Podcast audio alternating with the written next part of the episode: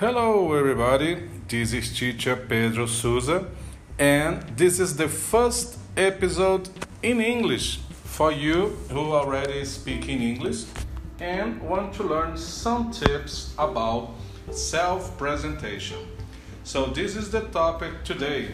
We're gonna talk about how to create a very professional self presentation for your job interview. This is ideal if you are a flight attendant, pilot, or if you are looking for a job in any other market.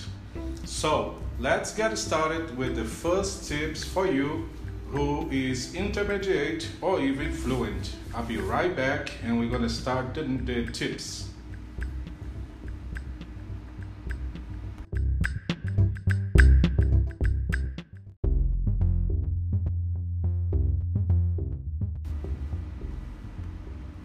All right, welcome to our episode All in English Tips for Self Presentation for you who are and either uh, an intermediate or if you are an advanced student.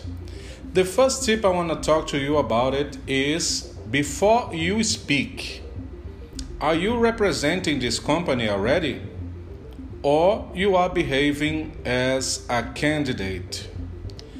A lot of people don't know that, but it's not only your content that is being measured by the recruiters, okay? Your body language is being observed as well. And also, they are pay attention and your smile and cordiality. So before you start speaking, make sure that you have a big smile in your face and answer the question Is your smile representing this company already? Because one of the things that doesn't help a lot of the candidates is the fact of believing they are in a job interview, like they are in a torture room. So, a lot of people go to the interview and they are scared, nervous, and anxious and before they start to do the self presentation, they are already eliminated. Not a lot of people know that, but your body language influences the decision of the recruiters. So if you are with your hands, your arms crossed, if you are shrinking in the room, try to, to sit in the last uh, row of chairs or something like that if you are a shy person, you have to overcome this weakness with a lot of practicing. Okay? So, the first tip for you today is to control your body language, to have a smile in your face. Now, when you start to speak, everybody will measure your cordiality. Everybody will, will measure how well can you represent the brand when I put you to work. So before even start talking, there are things that you have to to to be worried about it. For example, your voice. Did you ever see a guy who is reading but looks like he is in pain or something like that? So this is very common and this is not attractive at all. A good candidate has to be happy to be there, has to have cordiality in his or her voice, and never ever show any type of shyness or something like that. So, to start your presentation, you have to take care about that first. Now, let's talk about your content. I'll be right back.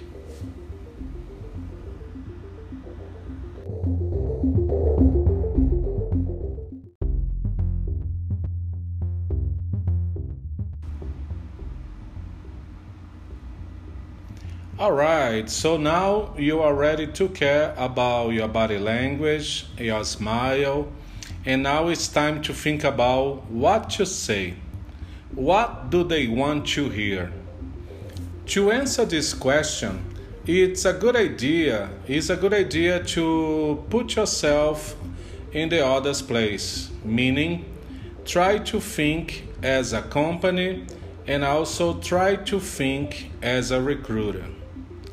When I have to sell my courses and when I go talk to a client, I don't believe the client want to hear about my personal uh, life, my personal choices, and stuff like that.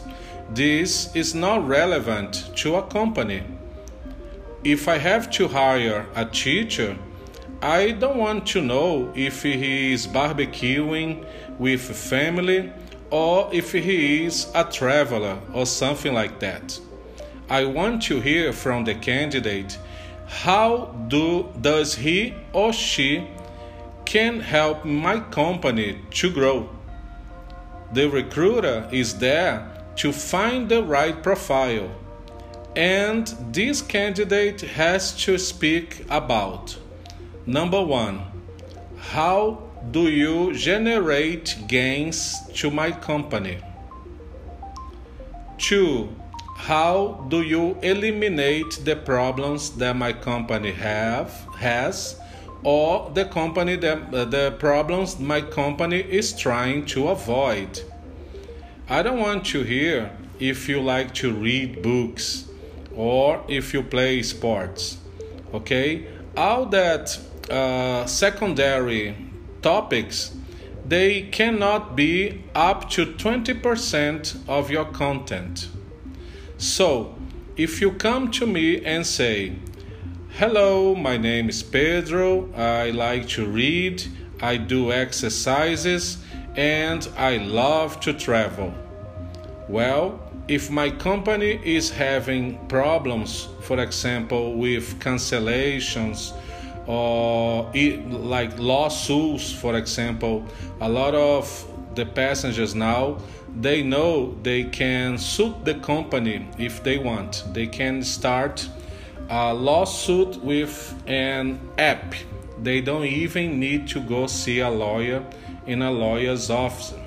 So if I am interviewing people with this kind of problem, I rather listen to Hello, my name is Pedro, and in my last job, we never had complaints or lawsuits against us. All my clients were very happy with my service, and my boss gave me a promotion because of the customer satisfaction. As you can see in the two speeches, the first one is not incorrect, okay? I don't want to tell you what to say. These are mm, uh, suggestions that you can use to pass the job interview. These same suggestions are being given to my students since 2016 when I started to work with English for Aviation only.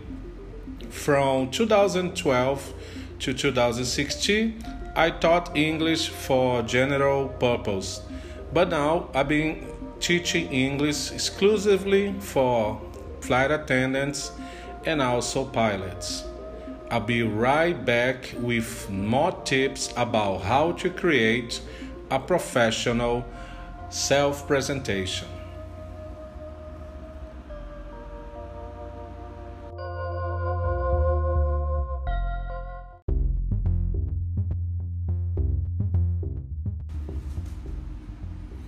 All right, and let's keep moving with our episode how to create a professional self presentation.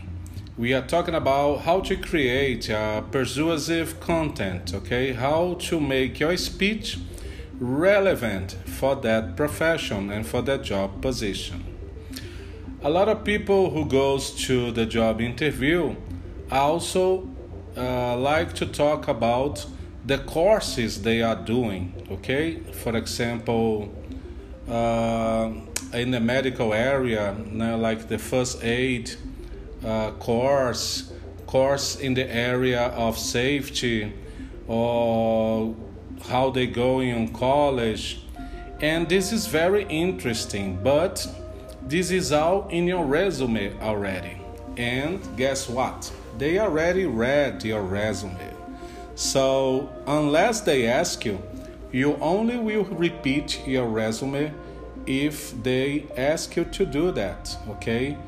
A lot of people just go to the interview and repeat themselves, repeat everything they put in the resume, and then after they don't have any idea why they fail. So, instead of that, another technique is to use that you can use is answer the question how do I generate the gains? Every company is looking for profit. Every company is looking for growth, to be a leader in the market, to survive in a busy market, especially now in Brazil because we are going to receive new airlines to operate here. So the competition will be uh, bigger and also the competition for jobs as well. So you can use something like telling successful cases that you have in your last job or current job. Also, you can, if you don't work, if you don't have a job, you can talk about any academic accomplishment that you have that would be nice too. You know, it's very important to have a successful case always prepared because I noticed that all selections they ask about it. If you say that you are very good with people and you avoid complaints, they will for sure ask you, Tell me about one day when you helped the company uh, avoiding um, a legal suit. So you will have to create a story before you go to the interview.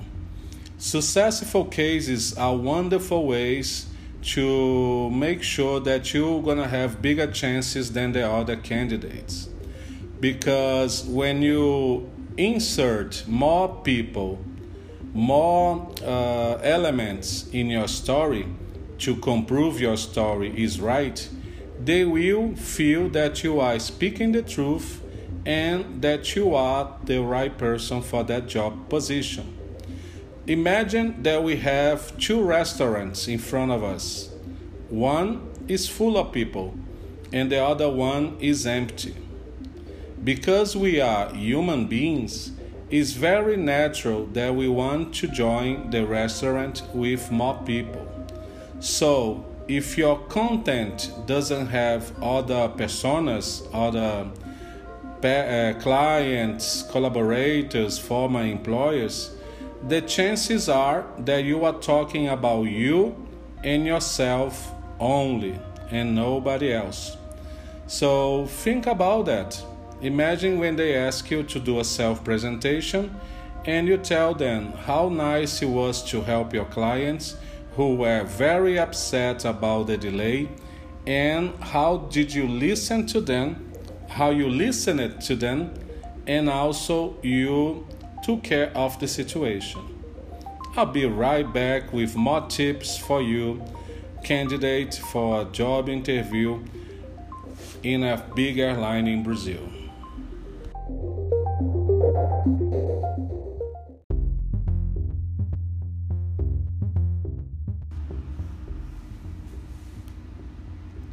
And here we go again with more tips for you candidates.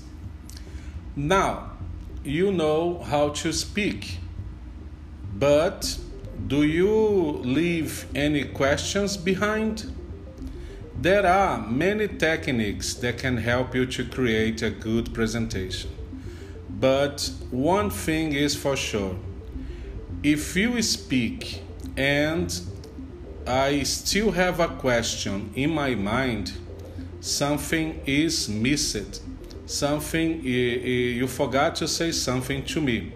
For example, when I say, Hello, my name is Pedro, the first question in your mind is, Okay, Pedro, how old are you? Where are you from? What do you do? Where do you live? Uh, who do you who do you help? And stuff like that. So when you create your speech, your presentation, try to go over uh, paragraph by paragraph and check to see if you are leaving any piece of information behind. Because one thing is for sure if your conversation is full of holes, you're not gonna cover the whole picture you are trying to reach. I mean, if your conversation, if your content leaves behind a lot of questions, this is not a persuasive content. You have to go back and check line by line what questions are remaining in that content. Okay? So if you are talking about how do you help your company, so they're gonna ask you what do you do exactly? When do you do that? What part, né, where in the company do you execute this ability? How do you do it? And who helps you with that? Okay, so basically, they want to, uh, if you check all the WH questions what, where, when, why, how, who you will have a big insight and you will close the information. So your communication will be in a nice package and now you can deliver to your recruiter. Well, I hope these tips helped you. Let me know what else can I do for you? What kind of content do you want to see in our podcast? What kind of content in English do you want to hear? And let me know how I can help you, okay? Uh, remember that we have nice courses, workshops, and books if you need any help with the language. And please tell your friend about us. Tell them that over here they're gonna have good quality content. I catch up with you later. Take it easy, folks. Have a lovely day.